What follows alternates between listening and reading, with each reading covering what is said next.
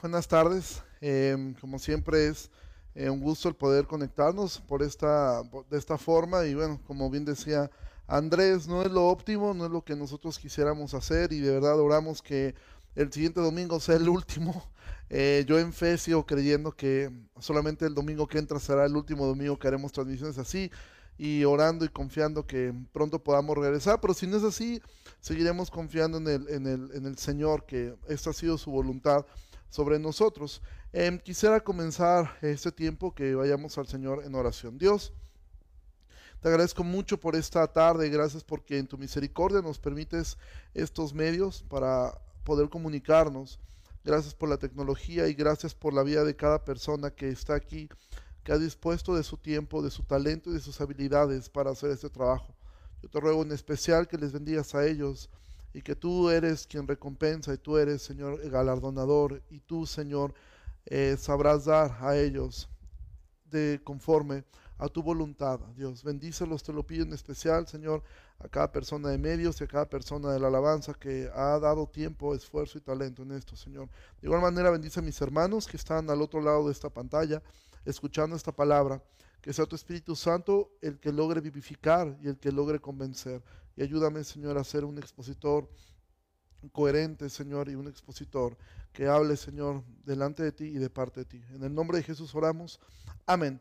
Bueno, em, desde que comenzó la cuarentena hemos estado estudiando el Antiguo Testamento realmente como nunca lo habíamos hecho en la iglesia en todos los años que llevamos. Comenzamos en el libro de lamentaciones, de hecho esto sí lo vimos todavía dentro del hotel Después vimos el libro de Esther, después vimos algunas advertencias previas al cautiverio en el libro de Abdías, en el libro de Habacuc.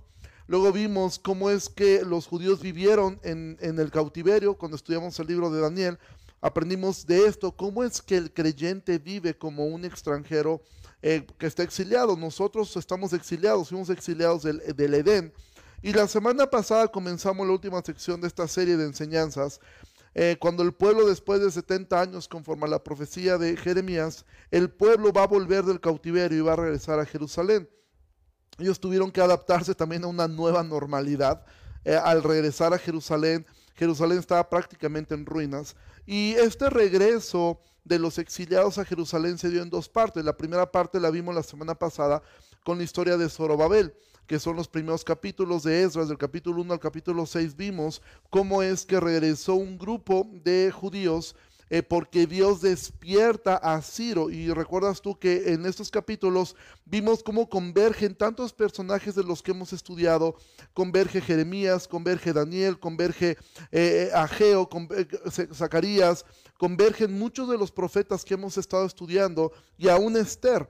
¿Sí? Eh, este grupo con Zorobabel regresa a casa, regresa a, con este grupo de personas, vimos cómo ellos tuvieron algunos conflictos, cómo la obra para por 16 años y Dios tiene que animar a Zorobabel a través de Ageo, a través de Zacarías, cómo es que Dios lo anima, lo impulsa a, continuar y despierta con la palabra al pueblo, ¿sí?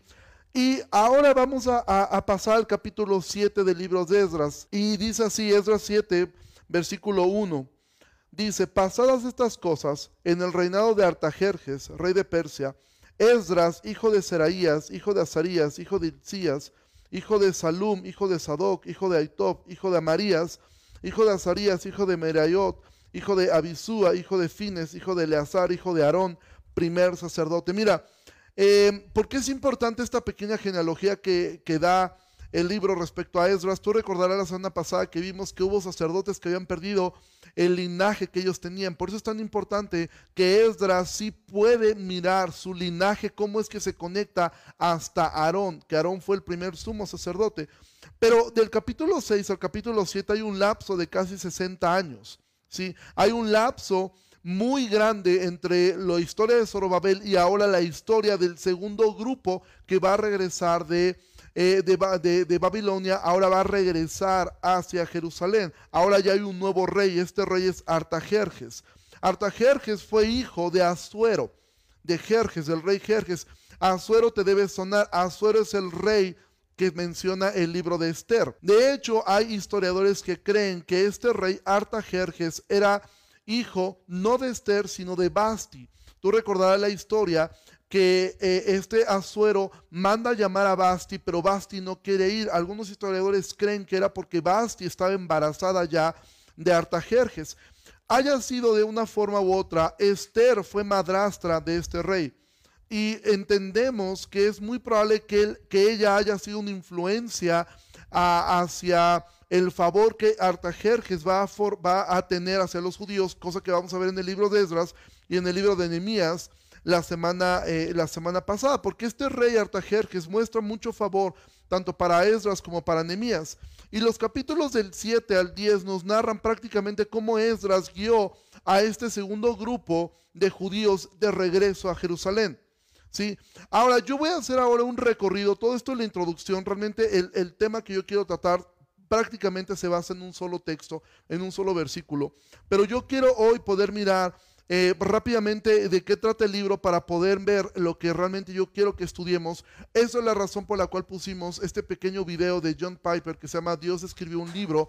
Em, si tú estás viendo la transmisión un poco tarde, bueno, te animo a dos cosas. La primera es a que intentes conectarte temprano y la segunda es a que terminando esto puedas mirar este pequeño video que, pusimos a, casi al inicio de la, de la transmisión. Bueno, el capítulo 7 nos narra cómo Artajerjes da favor a Esdras para guiar a este grupo de exiliados. Podemos ver un resumen de esto en el versículo 12 y 13. Dice Artajerjes, rey de reyes, a Esdras, sacerdote y escriba erudito en la ley del Dios del cielo, paz. Por mí es dada orden que todo aquel en mi reino, del pueblo de Israel y de sus sacerdotes y levitas que quieran ir contigo a Jerusalén, vaya. Y Artajerjes deja ir a este segundo grupo ¿sí? a este segundo grupo de exiliados, él los deja regresar a casa. El capítulo 8 nos muestra cómo Esdras buscaba la ayuda de Dios y no tenía una dependencia del rey. Aunque el rey lo favorece y aunque el rey le da recursos para el viaje, la confianza de Esdras nunca estuvo en el rey. Ve lo que dice en el capítulo 8, versículo 21.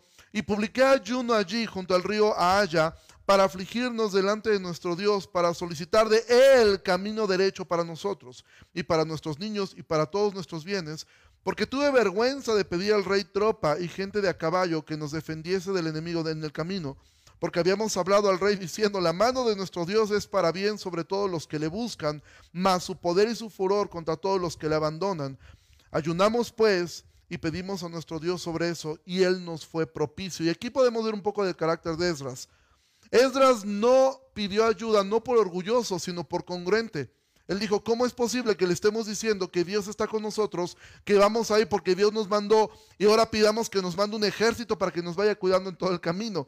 Si pudiéramos realmente hacer un mensaje sobre este texto, sobre esta parte, pero lo que nos refleja aquí es la confianza tan grande que tenía Esdras, no en el rey, sino en Dios. Aunque el rey fue el medio para que él saliera, él dijo, ok, ya tenemos lo que, lo que necesitamos. Y esto realmente pudiera aplicarse a tantas iglesias que de repente eh, parece que tiene una dependencia del gobierno o a veces nosotros tenemos una dependencia de otras personas más que de Dios. Y bueno, el capítulo 9 nos muestra que llegando a Jerusalén se encuentran con un gran problema.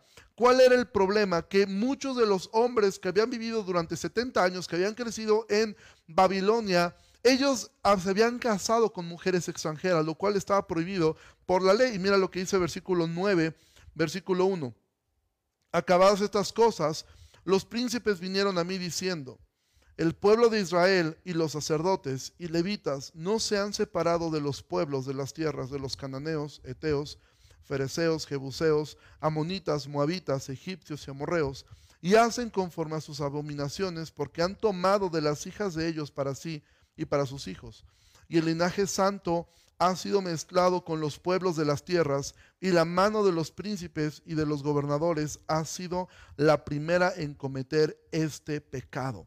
Entonces, ¿qué problema se encuentra Esdras? Ahora se encuentra con un problema que los principales, los gobernadores, son los primeros que habían cometido este pecado. Había una línea que ellos podían rastrear. Recuerda tú, Zorobabel venía de una línea directamente de David. O sea, él podía haber sido un heredero al trono. Y Esdras, a su vez, venía de una línea sacerdotal que iba hasta Aarón. Pero resulta que estos hombres, en el tiempo del exilio, realmente ellos amaron al mundo. Ellos realmente amaron Babilonia y ellos terminaron casándose con mujeres extranjeras. Probablemente porque ellos pensaban, nunca nos vamos a ir de aquí y esto aquí nos vamos a morir. Y ellos pensaron que eso iba a ser así y decidieron casarse. Y ahora, ¿qué hace Esdras? Esdras busca a Dios y entonces confiesa el pecado del pueblo. Versículo 5 dice, y a la hora del sacrificio de la tarde me levanté de mi aflicción y habiendo rasgado mi vestido y mi manto, me posté de rodillas y extendí mis manos al Señor mi Dios y dije, Dios mío, confuso y avergonzado estoy para levantar, oh Dios mío, mi rostro a ti, porque nuestras iniquidades se han multiplicado sobre nuestra cabeza y nuestros delitos han crecido hasta el cielo. Y entonces él, él, él como sacerdote, él confiesa el pecado del pueblo, él lo habla, pero a la vez confronta a estos hombres. Y entonces vamos al capítulo 10, porque entonces el 10 nos dice cuáles fueron las medidas que se acordaron. Versículo 10 del capítulo 10. Y se levantó el sacerdote Esdras y les dijo, ustedes han pecado por cuanto tomaron mujeres extranjeras, añadiendo así sobre el pecado de Israel. Ahora pues, den gloria al Señor Dios de sus padres, hagan su voluntad y apártense de los pueblos de las tierras y de las mujeres extranjeras. Y respondió toda la asamblea y dijeron en alta voz, así se haga conforme a tu palabra. Y mira, así termina el libro de Esdras, termina eh, con la expulsión de todas las mujeres extranjeras, con la separación. Y esto podía parecer una medida muy compleja, pero bueno, quiero decir algo, estas mujeres no fueron enviadas a solas, el, libro de Ezra nos narra que fueron provistas, pero esto se tenía que hacer así. Ahora, podemos pensar que esto fue una medida muy extrema de Ezra, sin embargo, eh, hubo una situación similar eh, en, la época de Moisés y lo que decidieron ahí fue apedrear a todos los que habían cometido este pecado. Entonces realmente la decisión de Esdras era, era mostrando misericordia, pero era necesario separar. ¿Por qué? Porque mira, el pecado no caduca. El pecado nosotros necesitamos confrontarlo y necesitamos arrepentirnos de ello. Y es lo que Esdras hace y lleva al pueblo. Pero, ¿qué es lo que más sobresale aquí? Hay una palabra que es muy ocupada, quizás no es usada tanto en este lado de la, de la iglesia, que es la palabra avivamiento. ¿Qué es un avivamiento? Es una visitación de Dios que hemos visto que lo hace en tiempo en tiempo, donde hay un despertar. Una, el primer avivamiento del cual nosotros podemos mirar es en el, en el libro de los Hechos, en el capítulo 2, bueno, hablando del Nuevo Testamento. Esto trajo un avivamiento sobre, sobre Israel, sobre los, sobre, sobre los gentiles, ¿sí? sobre todo en ellos, un avivamiento es volver a Cristo. A veces eh, yo recuerdo que yo crecí siempre escuchando esto. Viene un avivamiento, viene un avivamiento. El, movimiento de reforma fue un avivamiento. En Gales tú puedes leer el avivamiento que fue con John Knox. Tú puedes leer acerca del avivamiento eh, con Jonathan Edwards. Pero lo que caracteriza estos movimientos, un avivamiento, no es manifestaciones extrañas, no son, no son situaciones de estas. Aunque tengo que decir algo, en ocasiones ocurrieron, sobre todo en Jonathan Edwards, y tú puedes mirar y leer un poco acerca de esto, ocurrían cosas de repente que Edwards no podía explicarse. Sin embargo, todo apuntaba a Cristo, apuntaba a la santidad, apuntaba un amor hacia su palabra, no hacia las emociones. Entonces, el libro de Esdras nos narra lo que es un avivamiento. Cuando hay un despertar para la lectura de la palabra, la oración, la confesión del pecado y el arrepentimiento, entonces viene una restauración. Pero el avivamiento es un acto individual pero cuando se reproduce en muchos tiene el poder de cambiar a una nación entera. Y Esdras fue usado por Dios para traer un avivamiento en Israel que duró siglos.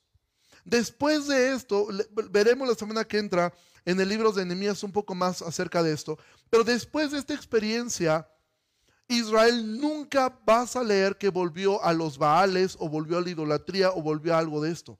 Nunca más vas a mirar esto.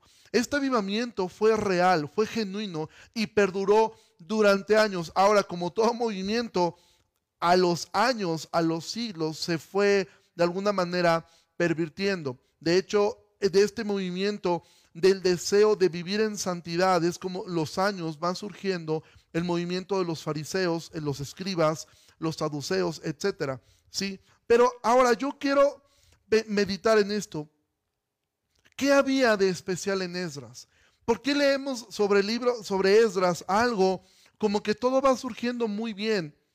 ¿Y por qué ocurre esto? Y mira, regresamos entonces al capítulo 7 y aquí vemos un pequeño vistazo acerca de, de quién era Esdras.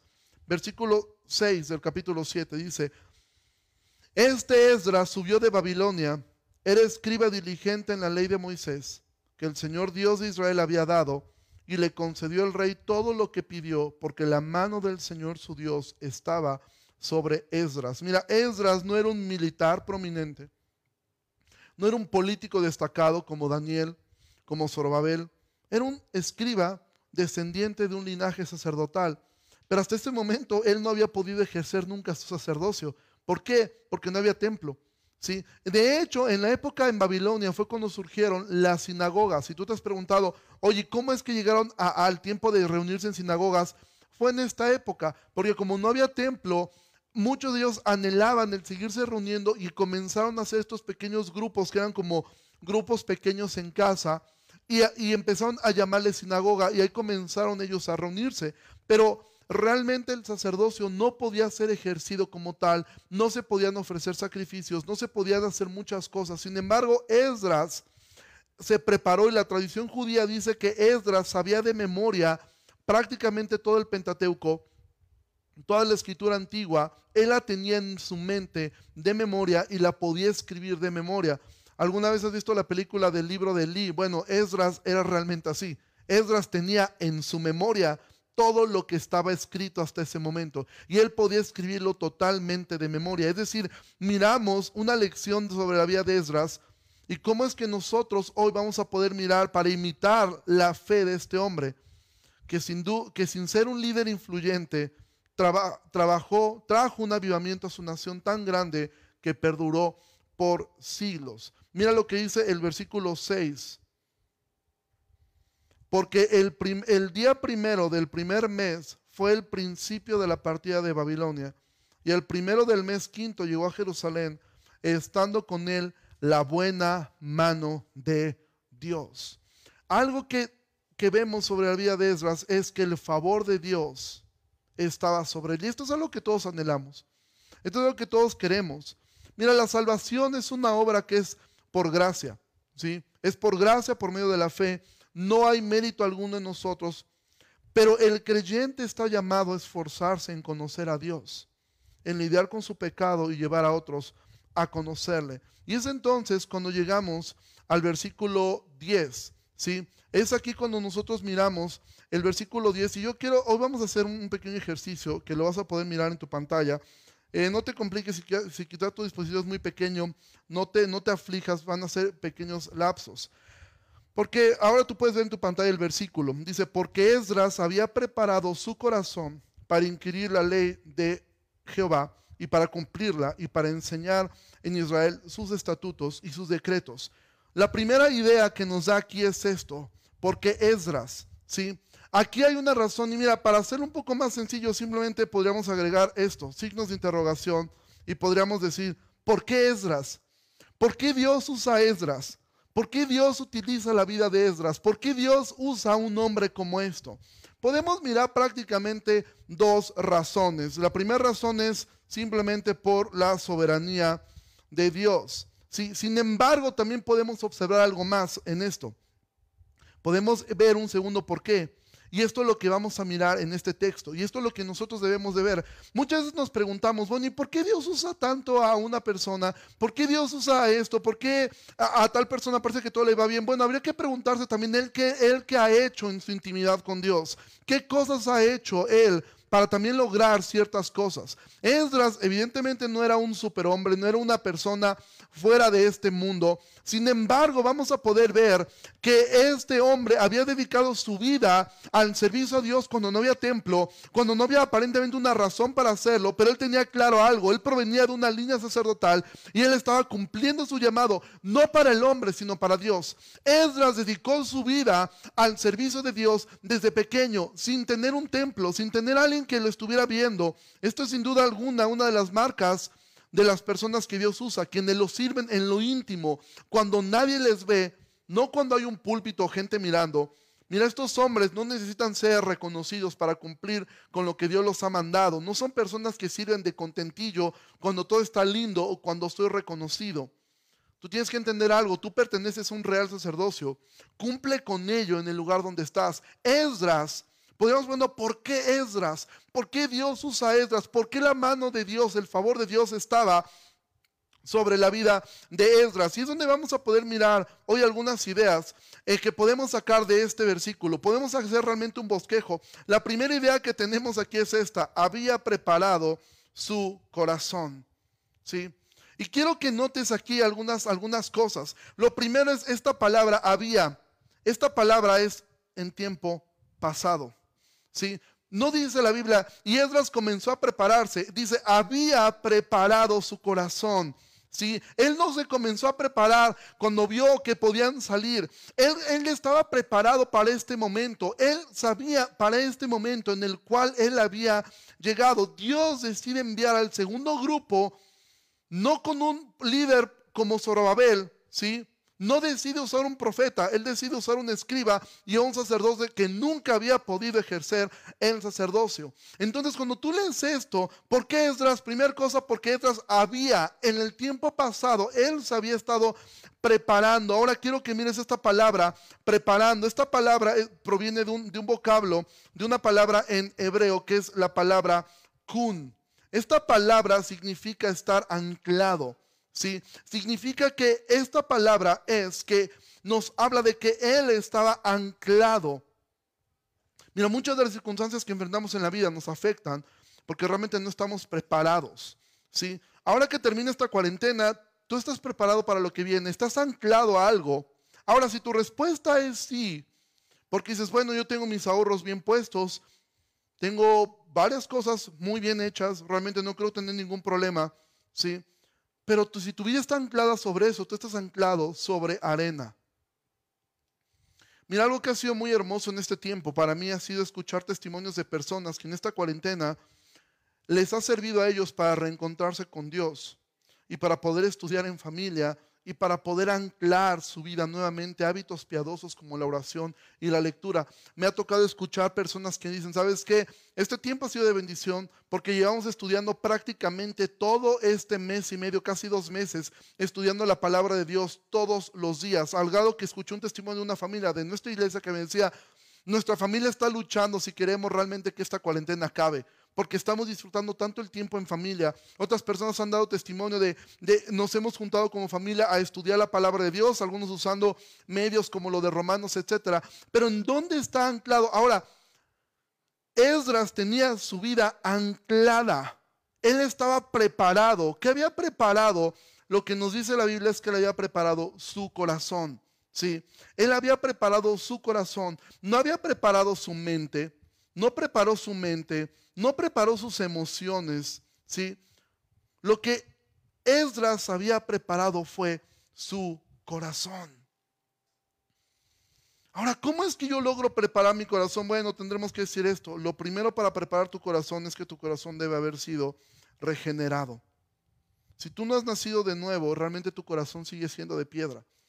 Realmente tus afectos nunca van a lograr disfrutar como hoy escuchábamos este, e, e, esta reflexión de, John Piper al, inicio de esta reunión, si tú miras la Biblia simplemente como un cuadro aburrido, puede ser que sea porque tu corazón aún no ha sido regenerado, pero cuando tú miras que es una ventana que abres para poder ver a Cristo, para poder disfrutar a Él, Esdras había anclado y esto lo había llevado a preparar su corazón, no su mente. Él no se preparó como una estratega militar. Él no dijo, ok, vamos a atravesar, bueno, tengo que aprender cartografía, tengo que aprender esto. No. De hecho, esto me recuerda tanto a lo que Dios le dice a Josué. Josué, una vez que muere Moisés, Josué le dice, Dios le dice a Josué, levántate esfuérzate y sé muy valiente. Y ahora constantemente le dice, esfuérzate, esfuérzate. Y uno puede pensar, ¿en qué? En, que seas un excelente eh, estratega militar porque te vas a enfrentar enemigos. No, lo que Dios le dice es, esfuérzate en esto.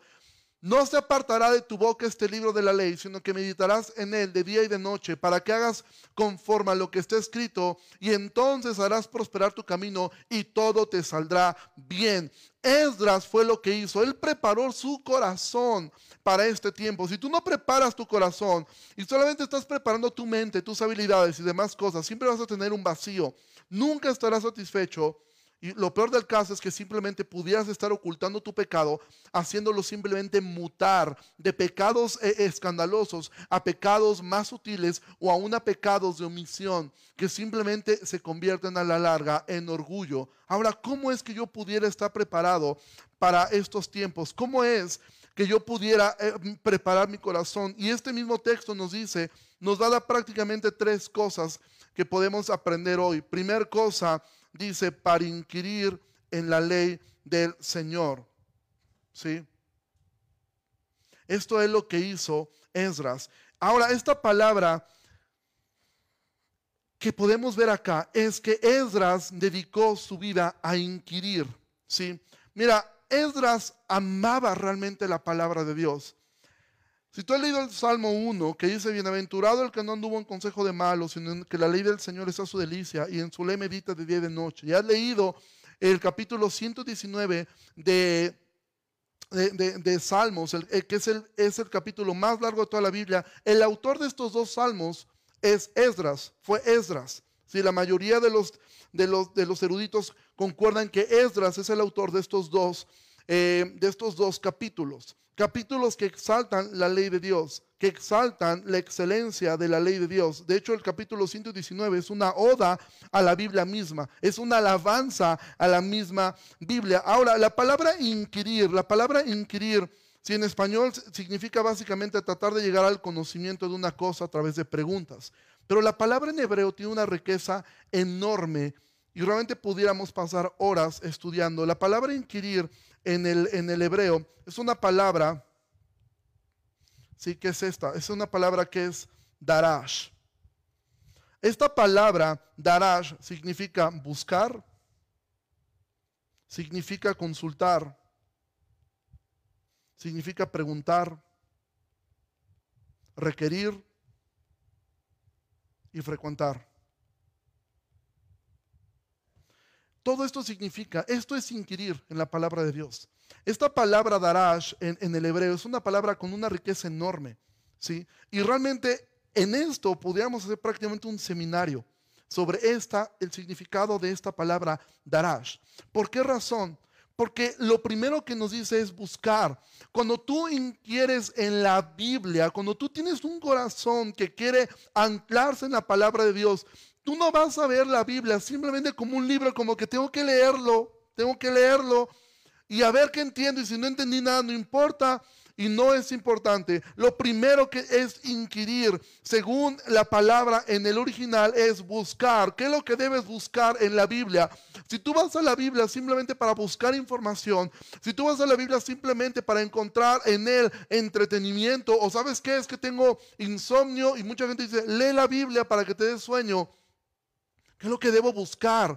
Lo que debo buscar en la Biblia es a Cristo. Eso es lo que debo buscar. Eso es lo que yo debería buscar cuando yo tomo la Biblia. Indago, reflexiono lo que leo. ¿Por qué razón? Porque quiero encontrar a Cristo. Como le escuchamos hoy al inicio, la Biblia es una ventana que tú abres. ¿Para qué? Para poder mirar a Cristo. No exaltamos las palabras en rojo de la Biblia. Si las palabras en rojo no son más importantes que el resto de la Biblia, toda la Biblia es inspirada por Dios y es útil.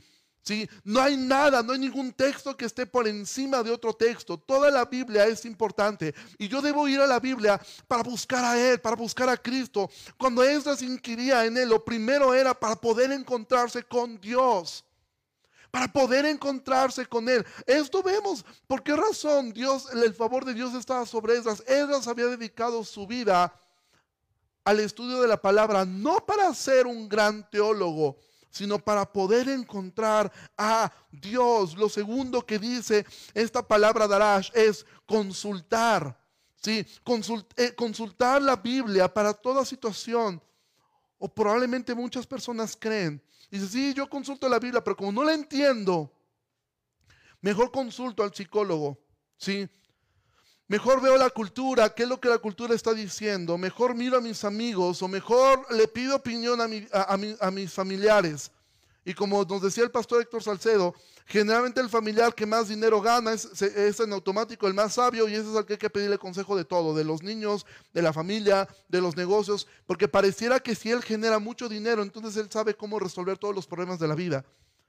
Pero la palabra nos llama a esto, a inquirir en la Biblia, a consultar la palabra de Dios, no a consultar a, a quienes profesan ser sabios, ¿A quién consultas tú cuando tienes algún problema? ¿A dónde corres primero? ¿Vas a buscar el consejo de la palabra de Dios o tú optas por otras cosas? El principio de la reforma fue este, solo escritura. Ahí se construye todo, se derrumba toda la teología reformada. Y de hecho toda teología se derrumba si es quitado el fundamento de la palabra de Dios. Sí, según, eh, tercer cosa que, que esa palabra darash significa pregunta. ¿sí? Pregunto. Hacer preguntas. ¿sí? Hacer preguntas sobre el texto. Hacer preguntas aún de lo que te estamos enseñando, aún de lo que tú estás escuchando. Sé como un creyente de Berea. No seas una persona que simplemente se traga todo porque alguien lo dijo detrás de un púlpito.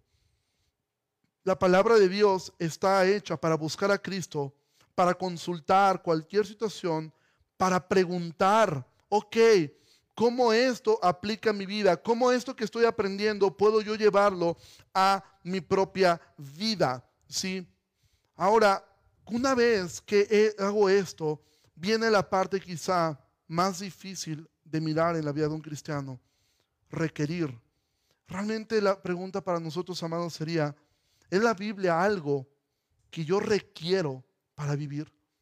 Se ha convertido en algo, como decía a un inicio el pastor Piper, algo más importante aún que el aire, más importante que el alimento.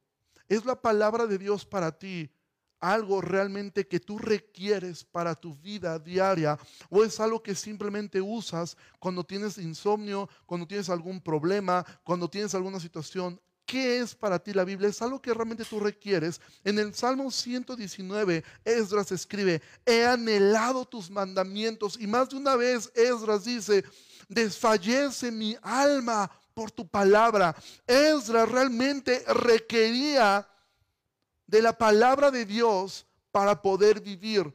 Y Esdras no estaba pensando en que algún día él iba a ser un líder que iba a llevar a un grupo de judíos de regreso a Jerusalén. Lo hacía simplemente porque él amaba la palabra de Dios, amaba encontrarse con su Dios ahí. Amado, si nosotros no crecemos en la fe, si nosotros no maduramos, básicamente depende de dos razones. Es porque no oramos y, sobre, y muchas veces también porque no leemos la escritura. O cuando la leemos simplemente hacemos un vistazo, lo vemos como algo aburrido ¿Por qué? ¿Por qué se vuelve aburrido? ¿Por qué? Porque no buscas a Cristo, porque no estás consultándolo para tu propia vida, porque no estás haciendo preguntas al texto, porque no estás frecuentándola. Lo haces una vez, sí, una semana más, pasa un mes, pasa medio año y simplemente lo vas haciendo cada, cada que algo ocurre, cada que algo pasa.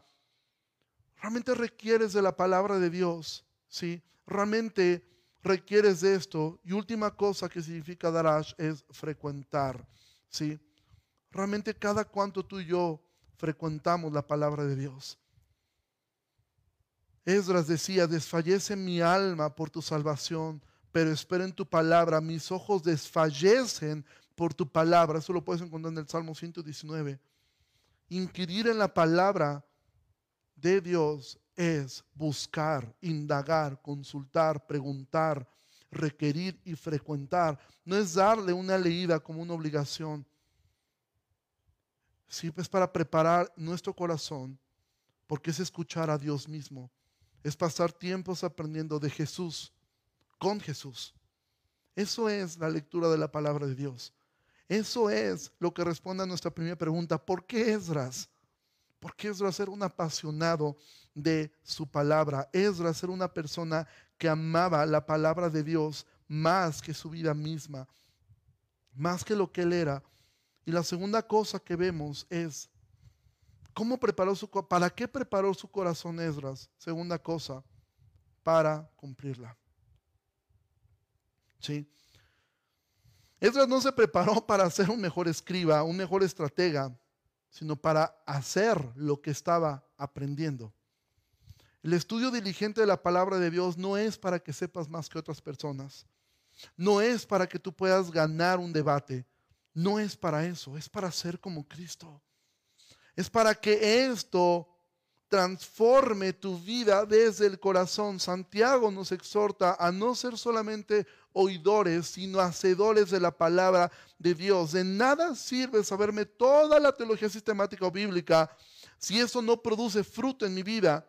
¿En qué? En amar a los demás, en tener gozo y no ser una persona de doble ánimo, en tener paz cuando las cosas no salen bien, en ser paciente para con mis hermanos más débiles, ser bondadoso con los que me rodean, tener fe, ser manso, tener un carácter templado que refleje a Cristo. Si inquirir en la ley de Dios no me lleva a cambiar y arrepentirme, entonces, si esto es una constante en tu vida, amado, tú lo único que estás haciendo es acumular condenación y juicio sobre tu vida.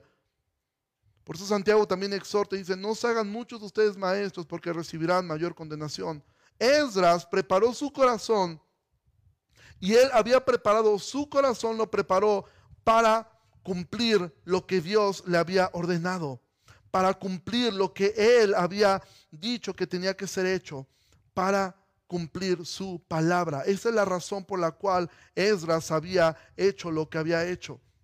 Esdras estaba buscando cumplir la palabra de Dios, aplicarse las cosas primero a su propia vida. ¿sí? Él, y esa es la razón, una vez que miras a Cristo, una vez que ves tu vida, una vez que podemos mirar cómo es que nuestra vida está caminando, cómo es que nuestra vida está funcionando, entonces nosotros y nuestro corazón nos va a llevar a qué?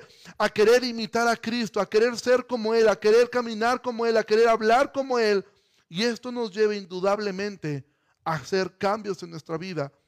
La palabra de Dios, si tú solamente la escuchas, si tú eres un consumidor de mensajes y tú has escuchado todos los mensajes y todas las series, sabías y por haber Darcy Sproul, de, de, de, de Martin Lloyd Jones, de, Spurgeon, de quien tú quieras, pero esto no ha traído un carácter cristiano, no te ha llevado a perdonar a otras personas, a ser paciente con otros, a buscarle a Él, a lidiar con tu pecado, a confesar tu pecado, entonces simplemente tú no estás buscando esto con una razón correcta, no estás buscándolo para cumplirla, para hacerla carne en tu vida, para poder vivir una vida de santidad que agrade a Dios para su gloria. Esdras dedicó su vida a esto. Y la tercera cosa que vemos es para enseñar en Israel. La primero, la palabra me cambia y luego yo tengo un deber enseñar a otros y exhortarles. Una vez que he sacado la viga de mi ojo, entonces estoy listo para sacar las pequeñas pajas en el ojo de los demás. Una vez que yo he recibido la vista, puedo ser guía de otros para que ellos también la puedan recibir. Y esto nos lleva a algo, padres, tú que estás viendo esto, que eres papá o eres mamá o eres esposo o pretendes serlo, tú tienes una obligación de enseñar a tus hijos. Esa es tu obligación, no es obligación de la iglesia. Mira, si tus hijos en este tiempo no están teniendo alimento espiritual, porque dices, es que les pongo la predicación y se aburren. Y bueno, es probable que ellos, si son muy pequeños, pierdan su atención mirando una transmisión como estas. Si tienes hijos de tres años, pero si tus hijos en estos dos meses que han pasado no han aprendido nada de la palabra de Dios, es tu responsabilidad. Es producto de tu irresponsabilidad. Es tu responsabilidad Nunca ha sido responsabilidad de la iglesia enseñarle a tus hijos. Es tu responsabilidad como padre hacerlo. Solo asegúrate de algo, padre, de que tú previo a eso hayas inquirido en la palabra de Dios. Que la palabra de Dios te haya transformado a ti. Y entonces ahora tú enséñale a tus hijos. deja de poner de pretexto que no le entiendes. No entiendes la Biblia, prepárate, estudia.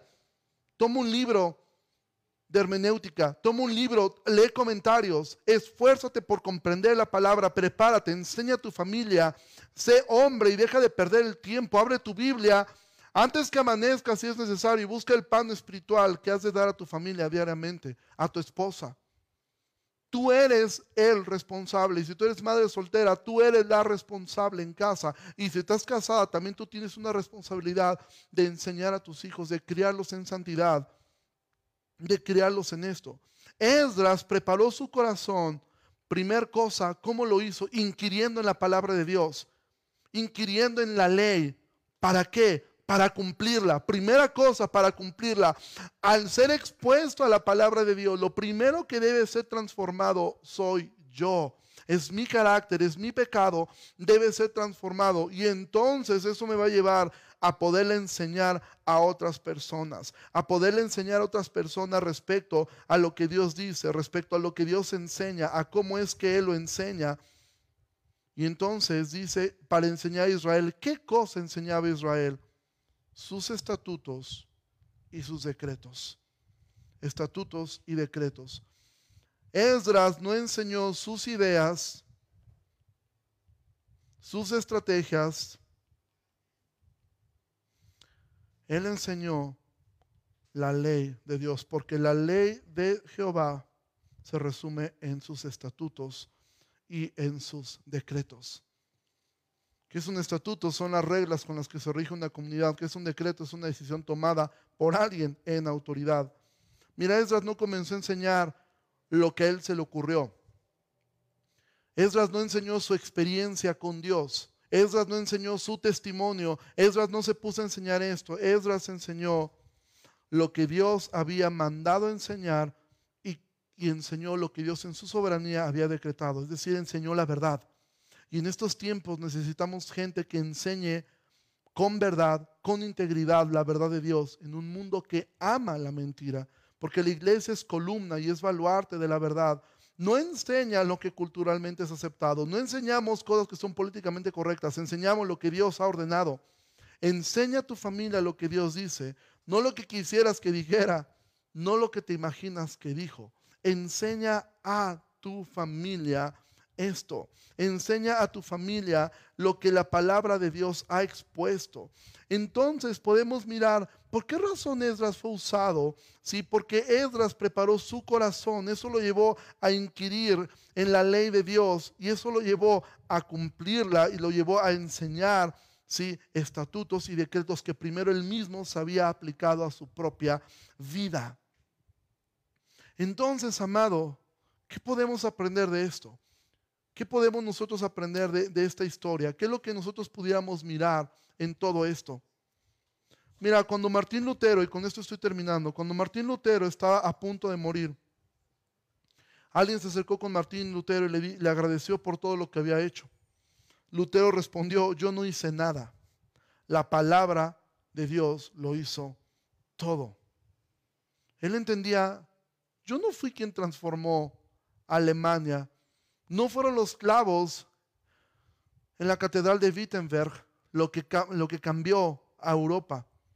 No fue la elocuencia de Lutero, no fue su habilidad como traductor, no fue su habilidad como lingüista, no fue Gutenberg que inventó la imprenta y lo primero que se imprimió fue una Biblia. No, no fue eso. Lo que cambió Europa en la reforma fue la palabra de Dios. Esdras dio a su pueblo a algo más que una ciudad los guió a un avivamiento que perduró por siglos. Nunca los judíos volvieron a la adoración de ídolos. Así como Dios despertó a Ciro para que dejara a Zorobabel guiar al primer grupo de judíos, ahora la palabra estaba trayendo un despertar en el corazón de esta gente. Y eso, amado, es un avivamiento. Un avivamiento es cuando el hombre vuelve al principio de solo escritura para inquirir en la palabra de Dios, para cambiar él para ser como Cristo y eso ahora lo comienza a enseñar a otros. ¿Y qué enseña? Enseña estatutos y decretos que Dios ha dado, no sus ideas, no sus estrategias, no lo que él cree que puede funcionar, no, enseña la palabra de Dios. Y eso, amado, es un avivamiento y cuando se suman más personas y Dios trae un despertar a esto, eso es realmente un avivamiento. Ahora, ¿por qué la insistencia en amar su palabra? Porque de ella emana el conocimiento de Dios, de quién es Él de quién es Jesús. No va a emanar de ningún otro lado. Hay personas que viven su vida buscando experiencias, buscando tener experiencias con Dios. Es que yo quiero sentir a Dios. Mira, tu cuerpo no está diseñado para sentir a Dios. Si esta carne no puede tocar eh, eh, lo, incorruptible, nosotros no podemos eh, con la santidad de Dios. Nuestro cuerpo no está diseñado para ello. No busques sentir a Dios, busca creerle a Dios. Busca amar a Dios. Busca que tu corazón ame su palabra y que podamos decir como Esdras, voy a leer algunos textos del Salmo 119. Realmente yo te animaría, lee el Salmo 119, escrito muy probablemente por Esdras. Ve lo que dice el Salmo 119, el versículo 97. Oh, cuánto amo yo tu ley. Todo el día es ella mi meditación. Me has hecho más sabio que mis enemigos con tus mandamientos, porque siempre estás conmigo. Siempre. ¿Cómo? ¿Sabes qué fue en lo que ocurrió con Pedro? Cuando Pedro niega, eh, cuando Pedro ve que van a capturar a Jesús, Jesús es capturado y después tú ves a Pedro negando a Jesús. ¿Por qué niega a Jesús Pedro? Porque en ese momento Pedro fue la primera vez que se sintió lejos de Jesús. Él vio a Jesús lejos, él se sintió lejos. ¿Qué ocurre entonces en Pentecostés? ¿Por qué Pedro, este mismo Pedro que había negado a Jesús 40 días antes, ahora lo proclama públicamente? ¿Sabes por qué razón fue este cambio en Pedro? Porque ahora el Espíritu Santo estaba sobre él y el Espíritu Santo le recordó a Cristo. Y, entonces él volvió a sentir la misma compañía que había sentido siempre. Y volvió a sentir a Jesús cerca. Y ese mismo Espíritu Santo está en tu vida. ¿Y cómo es que tú puedes sentir, saber que Él está contigo? Medita en su palabra, ama su palabra y su palabra te va a sostener en los momentos duros. Cuando venga el momento de aflicción, Él va a ser como Él te dice, confía en mí, yo he vencido al mundo. Aquí vas a tener aflicción, pero no tengas miedo, yo estoy contigo. Versículo 82 dice, para encontrar refugio, desfallecieron mis ojos por tu palabra diciendo, ¿cuándo me consolarás? ¿Necesitas consuelo para tu vida? Vea la palabra de Dios versículo 92. Si tu ley no hubiese sido mi delicia, ya en aflicción hubiera perecido. ¿Sabes cuál es la cura más alta para la depresión, para la ansiedad? Y mira, te lo dice alguien que lucha con esto. Es la palabra de Dios.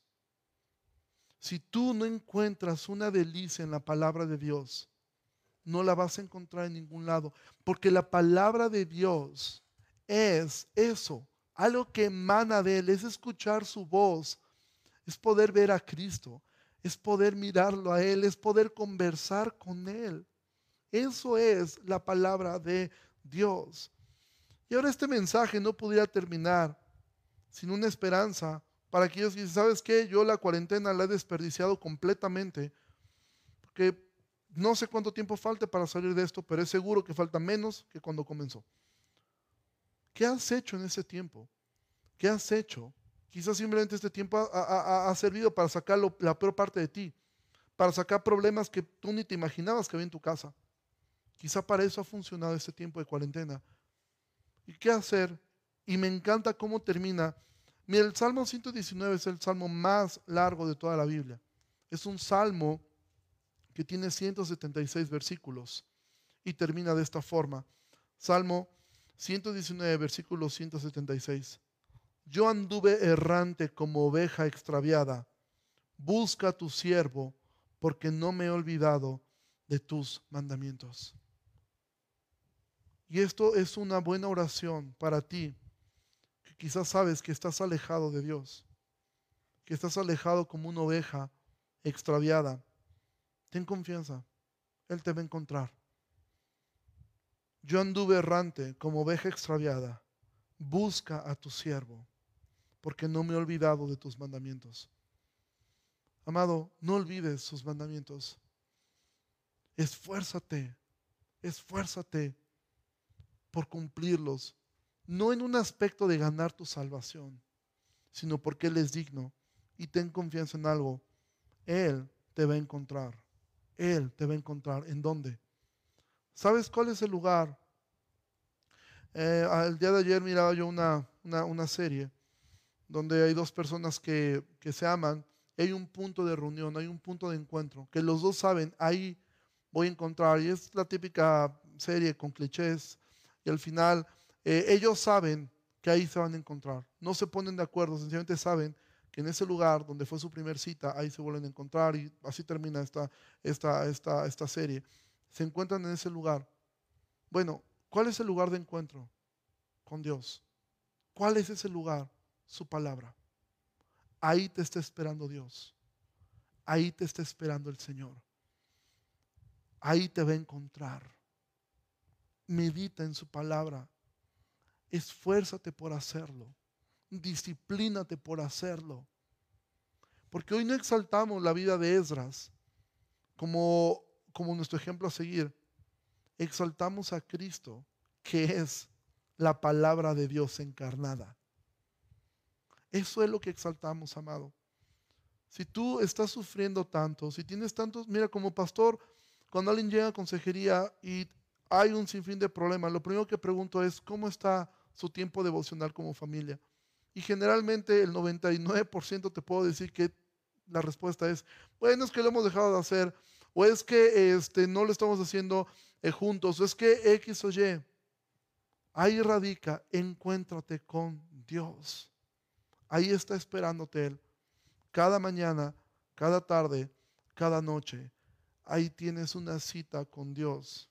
El mismo autor del video que vimos escribió hace unos días algo y él puso esto, acabo de recibir una herencia enorme.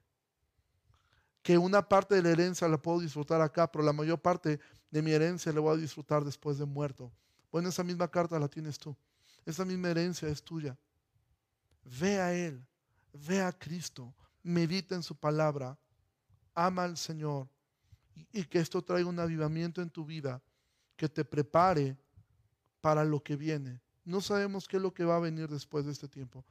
Lo que podemos nosotros saber y confiar es que Dios está con nosotros, es que Dios no nos ha dejado y es que Dios no nos ha abandonado. Entonces nosotros tenemos que tener una completa confianza en eso. Dios está con nosotros. Y amado, yo quisiera terminar este tiempo de esta forma, que nosotros podamos ir al Señor y meditar y reflexionar en esto. Dios, te damos muchísimas gracias por tu palabra. Gracias porque sin merecerlo, tú nos regalaste 66 libros en los cuales podemos mirarte a ti. Podemos mirarte desde el Génesis, creando todo con el poder de tu palabra, diciendo sea la luz, se ha hecho todo, y todo fue hecho en un instante. Podemos mirar cómo fuiste hablando a estos hombres que llamaste, indicándoles con tu palabra lo que ibas a hacer. Y has decidido comunicarte con nosotros a través de esto. Gracias Señor porque una vez terminado todo esto, hubieron mil años prácticamente de oscuridad, donde una iglesia pagana tenía bajo llave tu palabra, pero tu palabra nunca puede estar en cadenas. Y siempre hubieron hombres que inquirieron en tu palabra, y algunos de ellos murieron, y muchas de las páginas siguen siendo llegadas a nosotros con sangre, comenzando por la tuya y después de la de tantos mártires. Señor, ayúdanos a poder mirarte a ti en la palabra de Dios, a poderte mirar a ti cada que abrimos la Biblia, a poder tener esas citas contigo todos los días para escucharte. No para, para ser mejor que alguien, sino simplemente para poder hablar contigo, para poder inquirir en tu palabra para poder ser transformados a tu imagen, ser imitadores tuyos y después poder enseñar a otros para que también ellos sean imitadores tuyos. Ayúdanos a amar tu palabra más que el oro, más que la plata, más que cualquier otra cosa. Ayúdanos a ser transformados por medio de ella. Ayúdanos a disciplinarnos, a leer tu palabra, a no conformarnos con leer simplemente un capítulo para cumplir, Dios. O si lo leyéramos, que realmente pudiéramos pasar tiempo meditando, inquiriendo allí, viendo cómo puede extraer esas preciosas perlas de, de esos textos y poder verte siempre a ti glorioso, alto, sublime, hermoso, bello, tierno, dulce, compasivo, fuerte, omnipotente, poderoso. Amarte a ti sobre todas las cosas es el resultado de amar tu palabra más que al alimento y más que a nuestra respiración. Gracias te doy por ese tiempo y te ruego bendigas a mis hermanos han visto esto, esta transmisión y bendiga la vida de cada uno de los que estamos aquí. En el nombre de Jesús oramos. Amén. Pues iglesia, Dios les bendiga muchísimo. Espero que estén muy bien todos, que el Señor siga haciendo su buena, agradable y perfecta voluntad. Y si hay una aplicación práctica este mensaje es esta. Lee tu Biblia. Lee tu Biblia. Lee tu Biblia. Dios te bendiga mucho.